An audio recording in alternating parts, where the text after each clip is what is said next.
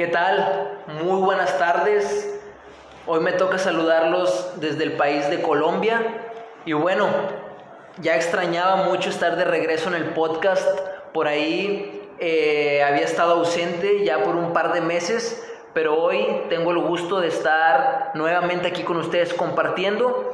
Y bueno, espero y estén muy muy bien. La verdad es que ya extrañaba mucho el poder grabar un episodio nuevo, pero por temas de que no tenía eh, al alcance mi celular eh, gran parte de la semana y, tenía por ahí algunas actividades en los momentos en que sí tenía mi celular, me era complicado grabar episodios.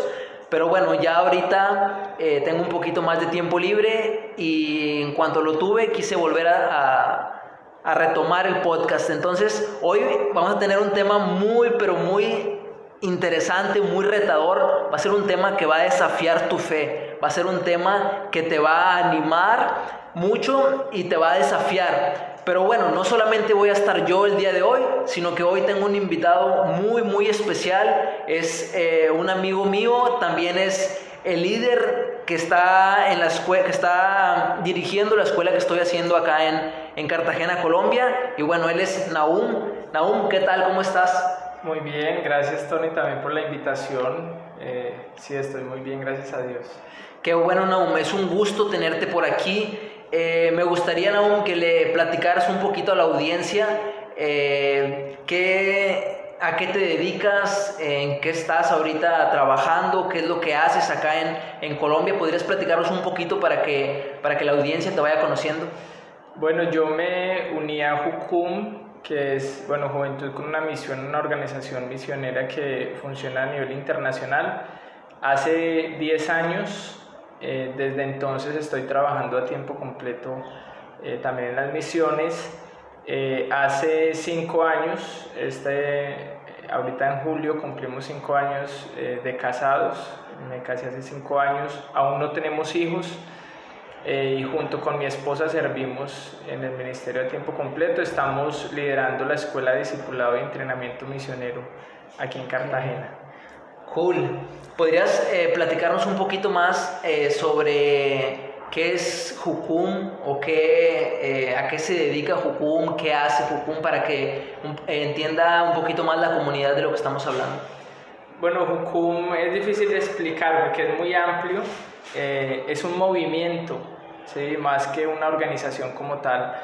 Es un movimiento eh, que tiene eh, como creencia fundamental el escuchar a Dios y obedecer.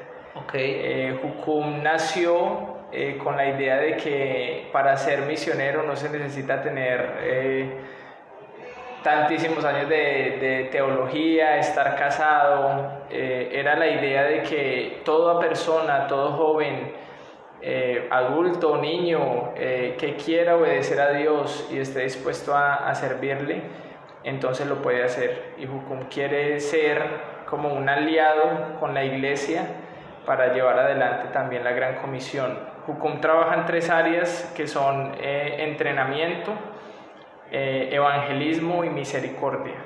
Entonces, esas tres áreas, el entrenamiento es eh, preparar al misionero de una manera integral para que dé a conocer a Dios. Eh, evangelismo es dar a conocer a Dios de diferentes formas. Okay. Y misericordia es a través de proyectos eh, de trabajo, desarrollo comunitario o con comunidades vulnerables, poder también dar a conocer a Dios por medio del servicio. Wow, la verdad es que yo la primera vez que escuché de Jucum, Recuerdo que cuando lo busqué me aparecía Jucum, eh, Cartagena, Jucum, Mazatlán, Jucum, eh, eh, prácticamente me aparecía un Jucum en todas partes del mundo, ¿no? Entonces realmente es impresionante cómo es un movimiento que no solamente está en Colombia ni en México, sino que en todo el mundo, o en, en casi todos los países del mundo, ¿no? Sí. Entonces es realmente desafiante y muy algo hasta muy loco, ¿no? El hecho de que cientos de jóvenes estén saliendo a diferentes países siguiendo el llamado de Dios para su vida. Y esa, eso es algo a lo que quiero yo llegar hoy en, esta plática. Pero bueno, entonces eh, ya llegaremos ahí. Por ahí yo quiero preguntarte si tú alguna vez te imaginaste que cuando llegaste aquí a Jucum te ibas a quedar. Me comentas que llevas 10 años. Sí por ahí te pasó por la cabeza pasarte 10 años acá en, en Jucum? Pues sinceramente en, en un principio no, cuando, o sea, antes de venir, cuando estaba haciendo planes de unirme a Jucum y todo esto, eh, creí que era solo hacer una escuela, un semestre y, regresar. Eh, pero una vez estuve aquí, eh, creo que apenas escuché algunas de las clases, la visión que tenía Jucum, supe que era el lugar para mí. Obviamente fue como un deseo que nació, pero fue más adelante que pude tener como un encuentro profundo con Dios y ese deseo se convirtió ya en una convicción. Ok. Sí. Entonces llevas 10 años y desde ahí, en una sola palabra, ¿cómo describirías esos 10 años sirviendo a Dios? Porque también es importante, ¿tienes cuántos años ahorita? 25. 25, llegaste aquí a los 15. Sí. Entonces, o sea, no es, no es nada sencillo el hecho de, de decir, bueno, mis mejores años de mi vida se los voy a dedicar a Dios, porque prácticamente eh, para muchos la mejor etapa de la vida es la juventud, ¿no? Entonces uno dice, bueno, yo a los 15, a los 18, a los 20 quiero hacer y deshacer y comerme el mundo, pero creo que son pocos los que dicen, bueno, yo voy a invertir mi vida sirviendo a Dios. Y eso es algo realmente admirable, pero es algo loco para muchos, ¿no? Porque también hay quienes dicen, o al menos en, en mi caso yo he conocido personas que dicen, oye Tony, pero eso de los misioneros, eh, ¿cómo se come? ¿De qué viven? Este, ¿De dónde les llega el dinero? O, o sea, no aspiran a más en la vida y cosas de esas, porque hay gente que, que tiene esa idea, ¿no? Y hay otra que, que, bueno, por ahí tiene un poquito más claro que ser misionero es así tal cual, literal, depender completamente de Dios. ¿Cómo fue para ti esa parte de decir, bueno, eh, ¿cómo, ¿cómo, tomaste esa decisión más bien de decir, sabes qué, Señor, yo te voy a seguir eh, con todo en, en mi juventud? Eh, bueno, yo vine a Jucum siendo muy joven, de hecho yo era el estudiante más joven de mi escuela. fue como excepcional mientras a Jucum, porque al ser tan joven, pues no me iban a aceptar en un principio.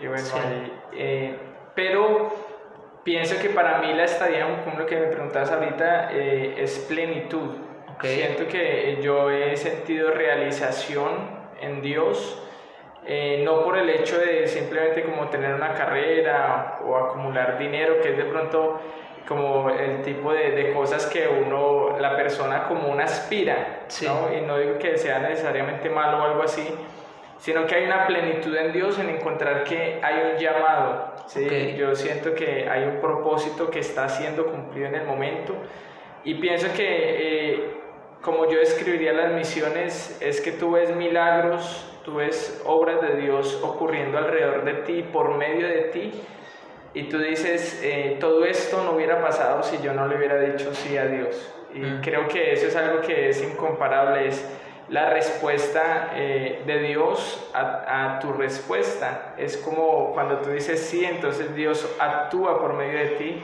y al final tú miras para atrás y ver los frutos ver lugares que han sido alcanzados, ver, personas que han sido transformadas, eh, ver cosas que han ocurrido por esa obediencia, ¿sí? Y creo que eso lo llena uno de alegría. A menudo eh, con mi esposa eh, nos sentamos como a reflexionar porque uno en las misiones trabaja mucho, sí.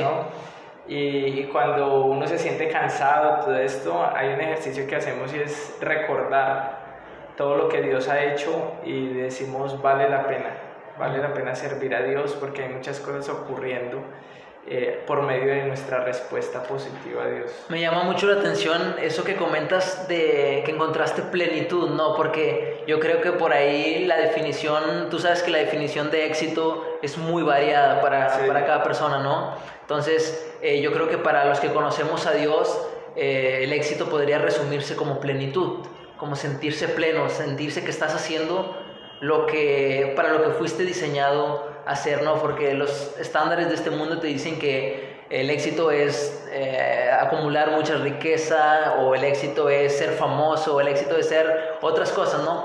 Pero cuando tú encuentras que muchas veces aún haciendo esas cosas que, que el mundo ha, ha puesto como estándares, no sientes esa plenitud, ¿no? Porque cuántas personas con mucho dinero hemos visto que se siguen sintiendo vacías, o cuántas personas hemos visto también muy, muy famosas que se sienten vacías y después tratan de buscar con qué llenar ese vacío, y yo creo firmemente que ese vacío lo llena Dios.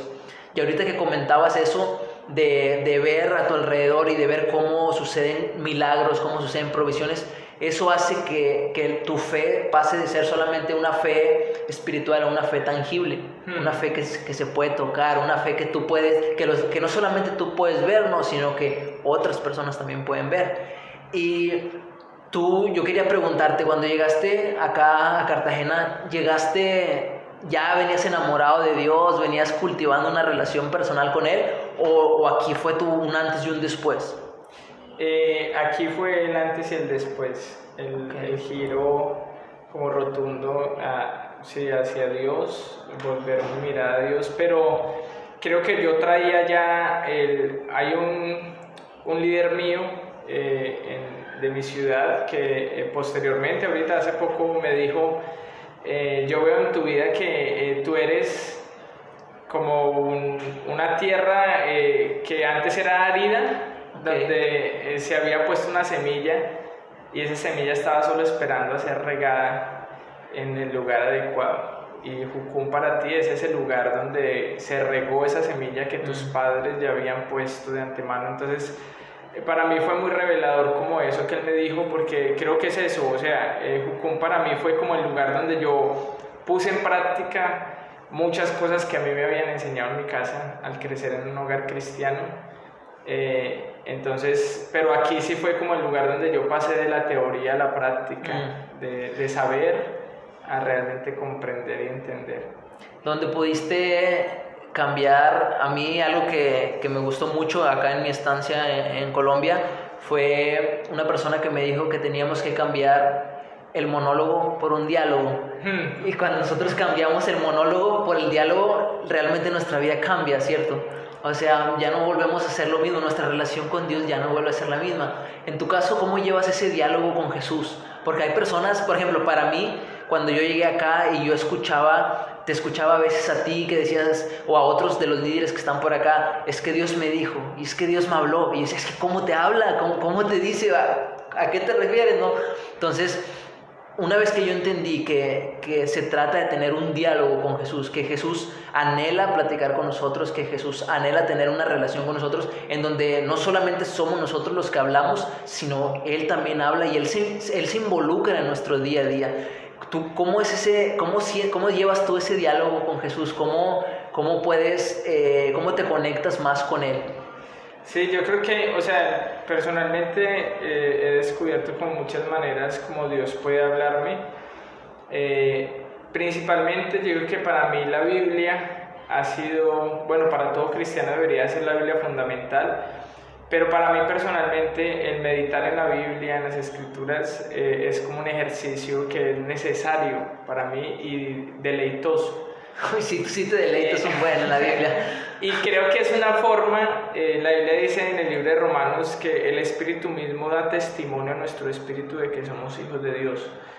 Y siento que el, al leer las escrituras eh, hay ciertas palabras que Dios mismo te hace saber y, tú no las lees como, eh, no sé, mera narrativa, sino como algo que Dios mismo te está diciendo a ti. Y eso es algo que espiritualmente se siente. Y a mí me ha pasado muchas veces leyendo, trato de leer como la Biblia de una manera ordenada.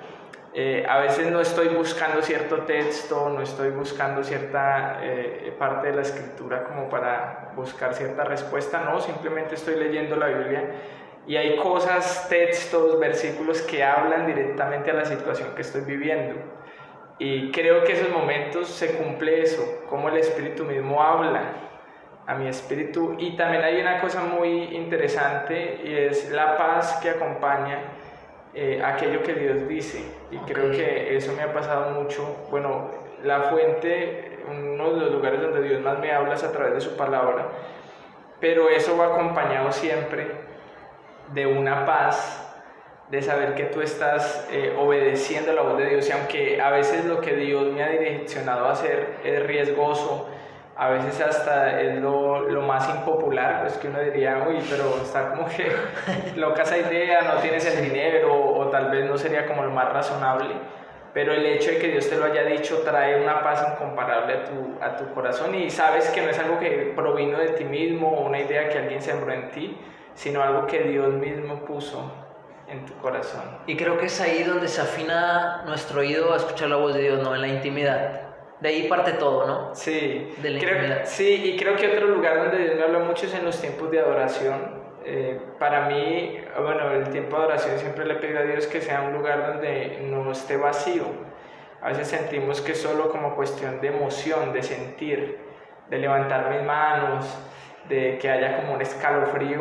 Y a veces pasa que el tiempo de adoración no, no hace nada en nosotros. Es como que iniciamos el tiempo de adoración y terminamos iguales. Solo la diferencia es que sentimos como cierto escalofrío, cierta Sí. emoción. Y creo que el propósito de Dios es ser transformado al entrar en su presencia y el tiempo de oración de alguna manera es un tiempo de, no sé, conectarnos con Dios de una manera más real y eso debe llevar consigo transformación. Y hay cosas que yo puedo decir que en medio del cántico nuevo, de la adoración, Dios trae a mi corazón y es su palabra hablando su verdad y hay, hay veces donde yo me siento de pronto abrumado o estoy dudando sobre algo y es en los tiempos de adoración donde yo recibo como dirección y seguridad de parte de Dios. Uy, es que sí, yo creo que ahí de la, de la intimidad parte todo, ¿no? Parte nuestro propósito, parte escuchar a Dios, parte eh, el qué hacer en el día a día. Y algo que es, es también que me llama mucho la atención que comentas es que muchas veces en los tiempos de oración no vamos a sentir nada. Me explico, porque a veces llegamos como que a, a caer en cierto misticismo, ¿no? De que yo en los tiempos de oración eh, debo de sentir un fuego pasando por mi, por mi cuerpo, que hay veces que, en los que puede pasar, ¿no? Porque Sí. el Espíritu Santo se manifiesta como, como Él quiere. Pero hay veces en los que, por ejemplo, yo a veces no tengo ganas de adorar, no tengo ganas de cantar, no, no lloro, no, se me, no siento un fuego ni nada de eso.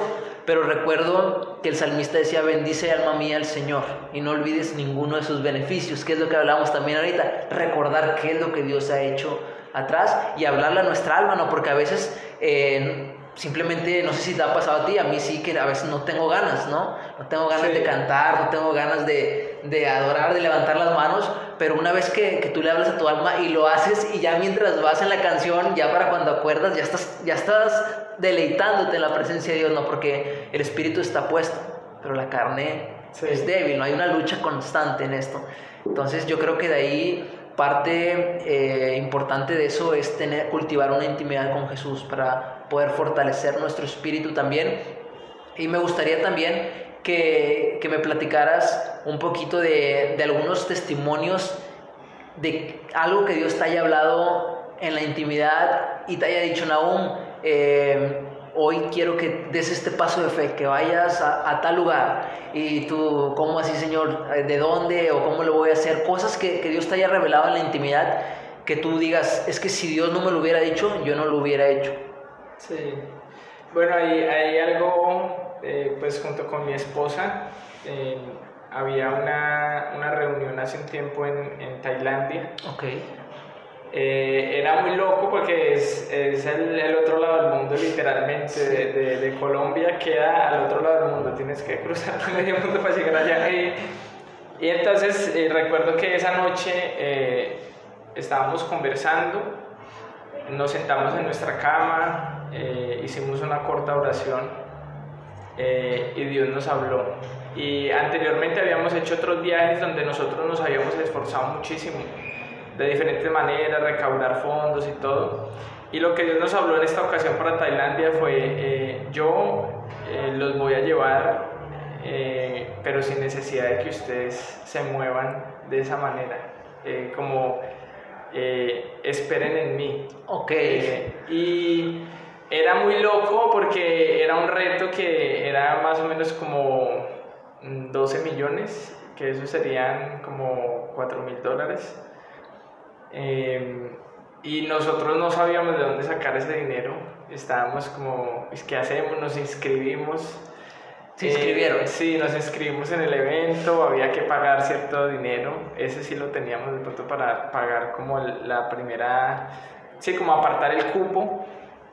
Eh, pero yo recuerdo que, o sea, yo digo, escuchar la voz de Dios es una cosa y caminar es Mm. otra cosa, Sí, porque sí. es lo que la Biblia dice de que cuando habla de la puerta estrecha, Ok. Pero eh, no solo hay una puerta estrecha, sino un camino estrecho.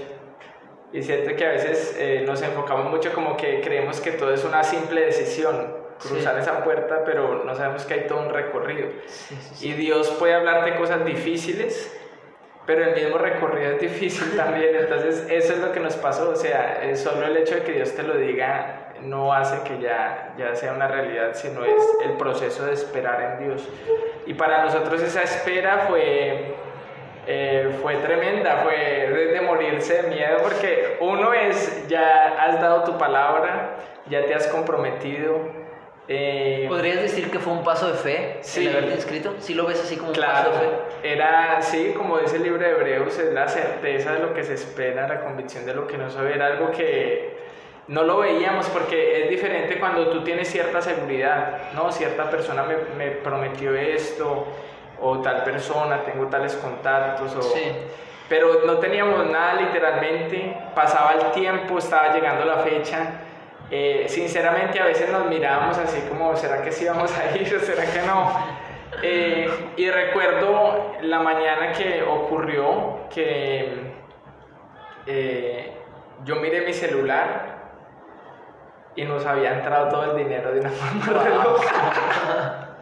Y recuerdo que estábamos en nuestra habitación Uy. y yo comencé a saltar. Y yo, Sí. no, no puedo creer, me tiré al piso. Y, pero era, y fue, y la fuente, esto es interesante, fue unas personas que habíamos conocido posiblemente hacía dos meses atrás. Eran personas que casi no nos conocían, eh, que solo habíamos tenido la oportunidad de conversar un poco con ellos, compartir cómo, eh, qué hacíamos y todo. Y es como eso donde Dios te, te habla y te dice, de donde menos tú esperas, de ahí es donde yo quiero, eh, quiero sorprenderte, porque cuando la Biblia habla de que sus pensamientos son más altos que nuestros pensamientos, es una realidad. Sí. Y es como que, y, y me pasó, ¿no? Eh, Tal vez yo pensaba, no, tal vez de por aquí, de por allá.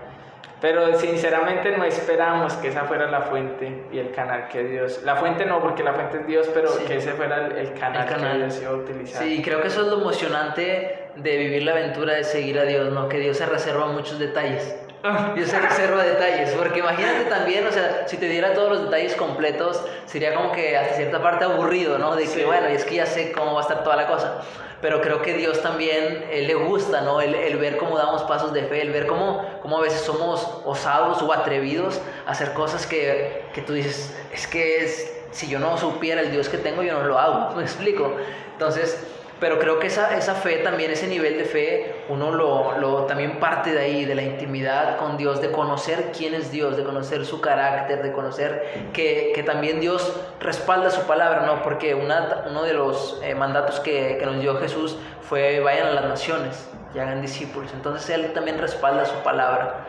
Mm. Entonces creo que, que realmente yo no sé por qué hay gente que piensa que ser cristiano es aburrido. Yo creo que es todo lo contrario. Ser cristiano es una aventura del día a día. Es una aventura en la que uno puede invitar a que Dios sea real y sea palpable, sea tangible en nuestro día a día.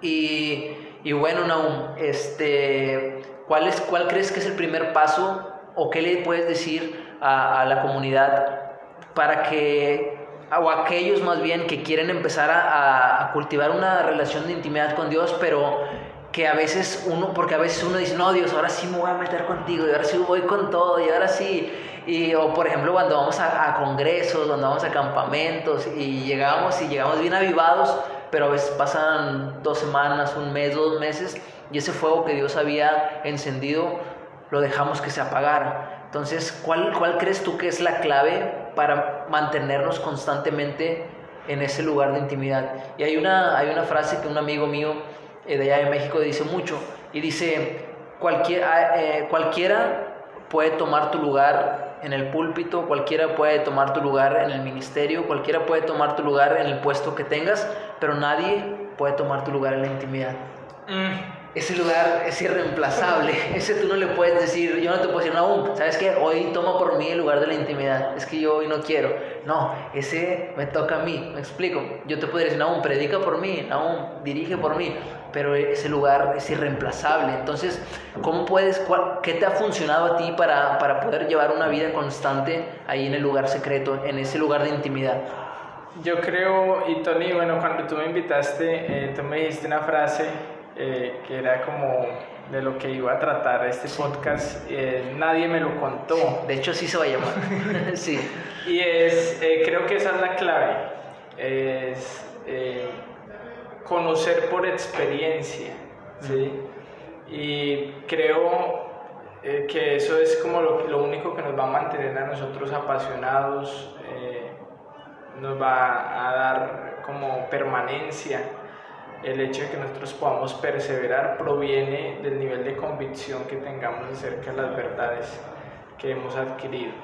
Eh, yo veo mucho, eh, digamos, el, a mí, para mí hay un relato de la Biblia que me ha encantado siempre y es el relato de Hechos 3 cuando eh, Pedro y Juan van hacia el templo, encuentran al paralítico paralítico, no tengo plata ni, ni, oro, pero lo que tengo te doy. Y en Hechos 4, cuando por causa de esa sanidad los llaman y los comienzan a, les van a, juzgar por eso y Pedro dice, pero ¿cómo es posible? O sea, le hemos hecho un bien a un hombre y por eso nos están llamando aquí ante un tribunal.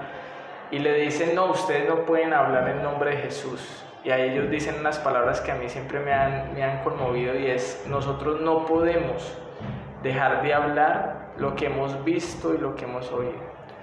Y eso es, es, diferente, o sea, es diferente algo que te contaron, es diferente algo que te dijeron en, el, en la escuela dominical, es diferente algo que predicó el pastor el domingo, algo que tú viviste, ¿sí? Es diferente que alguien te diga, hey Tony, eh, eso que te dijo fulanito es mentira, ¿sí? No le creas.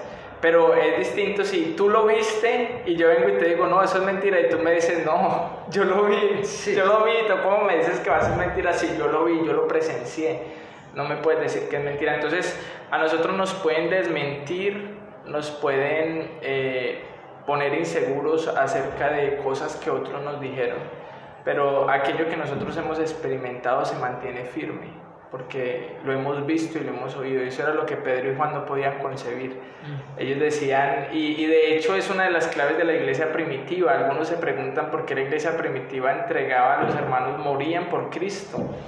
Y eso destruye totalmente toda esta creencia de personas que dicen, no, los discípulos realmente fueron gente que se reunieron, inventaron la historia de Jesús y, y ahí porque se querían hacer famosos eh, dijeron que las profecías se habían cumplido en Jesús y todo eso. Y la gran pregunta es esa, ¿hay personas que se inventan un cuento y luego están dispuestos a morir por ese cuento? La respuesta es no. Si yo sé que algo es mentira, pues yo lo, lo cuento como mentira, pero el día que me pongan un arma en la cabeza y me dicen, eso es verdad o es mentira, yo voy a decir, es mentira porque...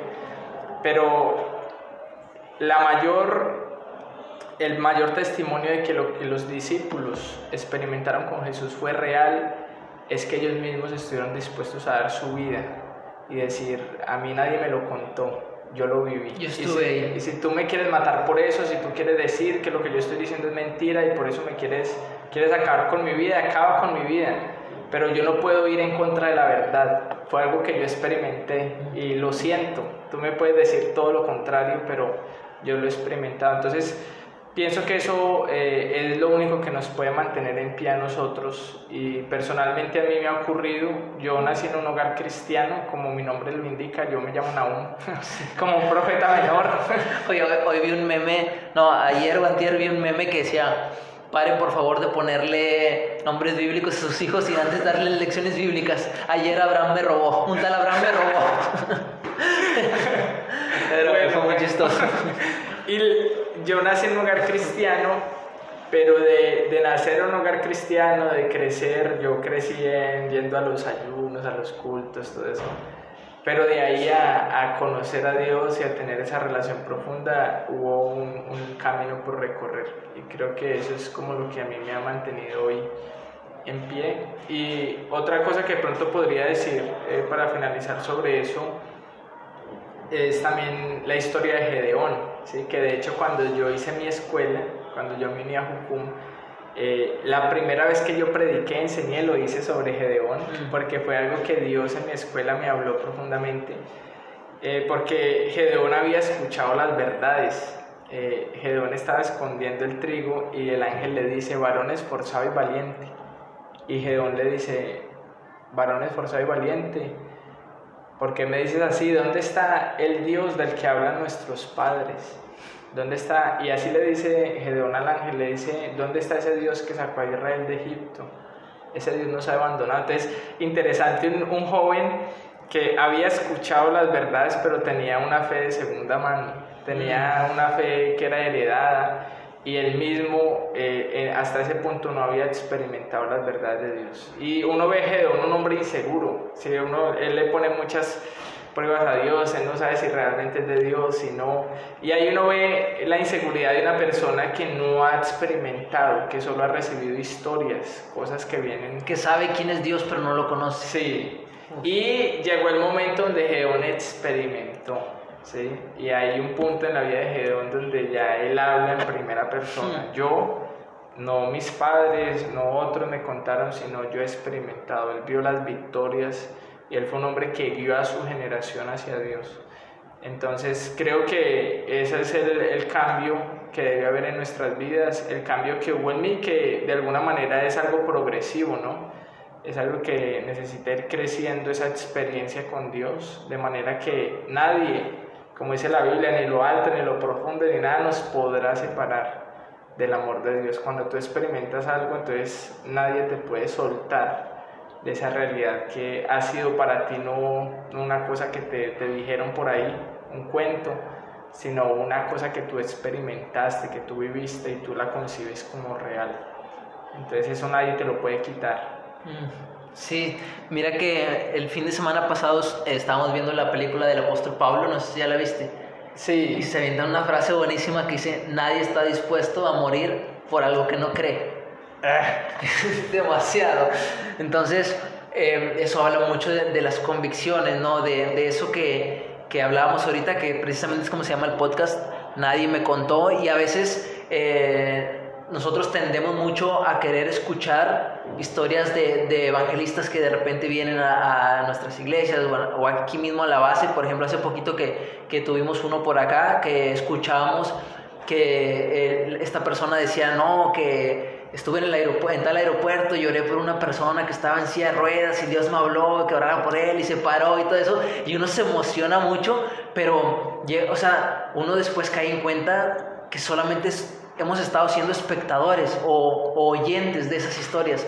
Pero qué, qué bonito sería que, que, fuéramos nosotros también los que platicáramos esas historias, ¿no? Que, que tú, que yo de repente diga, oye, no, ¿sabes qué? Eh, oré por tal, por poner un ejemplo, oré por tal persona y en el momento sanó. Y es una historia que, que nadie me contó, o sea, nadie me contó que, que Dios puede sanar a otros, sino que yo lo vi. O incluso uno mismo a veces lo puede ver en su propia vida, ¿no? Hay personas que ven a Dios, que nadie les contó que Dios puede sanar y lo sanó. O a ti nadie te contó que Dios puede proveer milagrosamente, porque tú lo viviste en tu viaje a Tailandia, nadie te lo contó. Creo que cuando, creo que eso es lo emocionante de seguir a Jesús, de vivir las cosas en primera mano, de, de palparlas, de sentirlas, porque quizá habrá personas que no creen en Dios simplemente porque les compartes la Biblia, pero sí van a creer cuando tú tienes una fe que, esa fe se puede de cierta manera materializar ante los ojos de las personas. Me explico. Que es ahí, por ejemplo, bueno, yo creo que el Señor me puede sanar y ¡pum! Dios te sana y esa persona ve que evidentemente hay algo fuera de este mundo obrando en este universo, ¿no? Que es Dios. Sí, de hecho, eh, he escuchado también muchas personas, digamos, que trabajan en el mundo musulmán que hablan, hay una fe tan arraigada en, en, las personas del mundo musulmán, en el islam, en el budismo, eh, que casi eh, hay una de las formas que es eh, certera, una manera, y es a través del Ministerio de Sanidad. Mm. Y, es, y hay muchos misioneros que hablan allá y dicen, ha habido personas que están enfermas, al orar por ellas se sanan y esas personas se convierten. Wow. Entonces, ¿qué pasa con otras personas que tú les das un discipulado de 10 años, que hay misioneros allá que trabajan por años y años y nadie se convierte, pero a una persona, y es eso, es la, experimentar el poder de Dios de primera mano. Mm. Un budista, una persona que está en el Islam, eh, ve que sí, oró a, la a Buda, no recibió respuesta, Cristo lo sanó, es algo que nadie le puede arrebatar. Mm. Es decir, Cristo me sanó Cristo me sanó y por eso yo estoy agradecido y Cristo es real. Entonces creo que eso es, es claro, es cuando nosotros experimentamos a Dios, tenemos algo que nos pertenece para siempre, ¿sí? tenemos esa vivencia que nadie nos puede arrebatar definitivamente. Y creo que eso fue lo que le pasó también al apóstol Pablo, ¿no? Cuando iba camino a Damasco, que se le aparece Jesús y yo creo que eso fue lo que lo ayudó a correr, a terminar la carrera de la fe, que nadie le contó que Jesús existe, ¿no? El mismo Jesús se le aparece y le dice... Y, y en Gálatas él dice, él dice, este evangelio yo no lo recibí de hombre. Jesús mismo se me apareció. es, es, increíble eso porque él dice a mi carne ni sangre no, o sea, él habla a mí, no fue que me comisionaron, no fue que Pedro se reunió conmigo, hicimos una reunión y él me envió a los gentiles, no este evangelio de los gentiles yo lo recibí de parte de Cristo Entonces, eso sí es, es poderoso y sí es cierto eso de que Pablo mismo tenía esa convicción de la vivencia que había tenido con Cristo. También recuerdas la historia de, del endemoniado Gadareno, o sea, también cuando se quiere unir a Jesús y le dice, no, usted váyase y, y hable de lo que dicen usted. Imagínate esas ganas que él tenía de, también decía, es que a mí nadie me contó que Jesús libera, porque él mismo me hizo libre, ¿no? Entonces, eh, la idea de esta, de esta charla es que ustedes puedan experimentar de primera mano al Señor, que, que, pase de ser solamente una teoría a poder llevarlo a la práctica, a poderlo ver de una manera real en su vida, involucrarlo en su día a día y realmente Dios habla, Dios habla y Él habla de muchas maneras. Hay a quienes por ahí les habla a través de la Biblia, como es el caso, ¿no? A todos nos habla a través de la Biblia, ¿no? Pero hay unos que que por ahí de repente se conectan más con la voz de Dios a través de la Biblia, hay otros que, que a través de, de, de los paisajes, de la naturaleza, de la alabanza y todo, ¿no? Entonces creo que también uno tiene que por ahí buscar eh, por dónde es esa fuente por la que Dios quiere, quiere hablarnos, ¿no? ¿no? Sí, no, animar de verdad a todos y algo clave que también creo que es pertinente mencionar es, eh, independientemente de donde estemos, ¿sí? porque a veces hemos entendido el ministerio como simplemente las misiones, el pastorado, la iglesia, eh, pero todos nosotros tenemos una labor y la gran comisión nos, nos pertenece a todos, ¿sí? cualquiera que sea tu profesión, cualquiera que sea tu eh, ocupación en este momento, tu trabajo, si estás estudiando, Dios nos llama a que lo demos a conocer. Y esto de experimentar plenitud es algo que se puede sentir y se puede experimentar en cualquier lugar, en cualquier labor en la que tú estés. Solo es la disposición, comenzar uno el día pidiéndole a Dios, dirígeme, Padre, quiero hacer tu voluntad donde quiera que yo esté. Eh, si soy un abogado, ser un abogado ejemplar. Eh, tu ley sea para mí la que rija mi vida, mi caminar. Eh, Sí, cualquier labor que yo tenga, si soy un zapatero, necesito hacer las cosas con excelencia, un panadero, eh, necesito hacer las cosas como para Dios, como dice, que en el medio que yo esté pueda hacer luz y pueda ser de bendición para todas las personas y darle a conocer, porque a veces esperamos que ocurran grandes cosas eh, para entonces ahí sí servir a Dios. ¿sí? Si Dios hace esto conmigo, me lleva a tal lugar, entonces ahí sí le voy a servir. Pero ¿qué tal empezar desde ahora? ¿Sí? ¿Qué tal empezar desde cosas pequeñas? Y Dios entonces nos va a ir dando otros chances de, de ir más allá, ¿sí? si tomamos pequeños riesgos y le damos a conocer de diferentes maneras. Si pudieras regresar el tiempo, Naomi, y pudieras volver a los 15 años, ¿volverías a invertir 10 años sirviendo al Señor como lo has hecho hasta hoy? Sí. Sí. Eh, a menudo me he preguntado lo mismo y creo que sí, de hecho hubo algo muy profundo que Dios me habló un día hablando de esto de la voz de Dios, es eh, me vino, estábamos orando eh, con un grupo, y, pero como que hubo alguna visión que Dios trajo a mí. Eh, y, me mostró a mí mismo qué hubiera pasado conmigo si yo no me hubiera encontrado con Dios. Mm, buena, es una buena pregunta, ¿eh? Sí. Es muy buena pregunta. Para mí fue una revelación de parte de Dios como demostrarme que yo estaba involucrado en drogas, eh, también un padre ausente, mm. Eh, muchas cosas como de una vida muy vacía y sinceramente yo puedo decir, aunque yo entré a eh, a los 15 años, yo puedo decir, el rumbo que yo traía más o menos iba hacia allá, mm. hacia tener una vida sin sentido, sin valor. Y yo digo, para mí encontrarme con Dios ha sido un cambio rotundo en, en un sinnúmero de, de, áreas de mi vida. Creo que todas ellas han sido redimidas por Dios. Y aún yo creo que en misiones es poder dar a conocer a Dios, pero aún también eh, por medio de las pasiones que Dios me ha dado. ¿sí? Digamos, la literatura es, es una pasión que Dios me ha dado y, y, ahorita mismo yo estoy estudiando literatura a distancia. Entonces creo que a la par que he podido llevar a cabo el llamado de Dios, la obra de Dios, estar involucrado en misiones a tiempo completo, he podido también eh, dones, talentos, eh, llamados que Dios me ha hecho, englobarlos eh, también y, poder llegar como a, cumplir ciertos sueños y, anhelos que tenía. Y mira, es muy interesante, pero bueno, eso ya lo tendremos en otro, en otro episodio. Vamos a hablar sobre los mitos de lo que muchos piensan que es ser misionero, ¿no? Porque ahorita Naum está estudiando literatura y muchos piensan que ser misionero es renunciar a, estudiar y solamente estar ahí con una Biblia debajo de la mano o andar buscando gente a quien predicarle. Pero bueno, eso en otro episodio va a estar también igual de bueno. Vamos a hablar un poquito más sobre esto, de, de qué es ser misionero y romper ciertos mitos que se creen.